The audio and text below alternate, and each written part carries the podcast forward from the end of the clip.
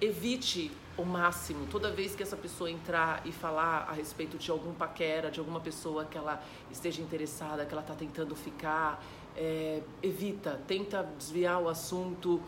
interrompa, se for possível, interrompa, se não for possível, interrompa da mesma forma, mas sempre tenta fazer com que a conversa caminhe para outras coisas. Na verdade, você que está permitindo que essa conversa caminhe para ela desabafar com você a respeito do interesse dela por alguém, ou de que ela saiu com alguém, da expectativa que ela tá. Você que está permitindo isso, e você tem que fazer desde o primeiro momento que você tem interesse nessa pessoa, você tem que fazer com que a conversa não acabe caminhando para que ela desabafe com você.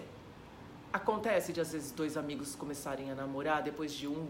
quebrar muito a cara, o outro quebrar muito a cara. Acontece é mais raro, é mais, é mais raro de se encontrar, mas pode acontecer sim, mas é raro, a não ser que essa amizade seja muito, muito, muito, muito antiga e você não quer ficar com uma amizade muito, muito, muito, muito antiga para poder conseguir tirar essa pessoa da friend zone e fazer com que ela enxergue em você um potencial parceiro para namorar, enfim, ou para ficar eventualmente, não sei exatamente qual é a sua intenção.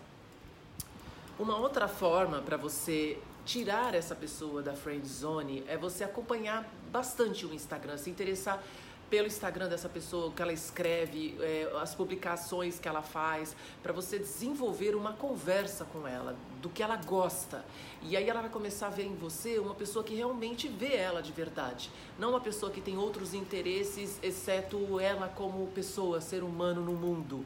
Entende? Os interesses que realmente ela tem. Então, essa é uma outra dica que vale assim até para aquela pessoa que você não está ainda na friend zone.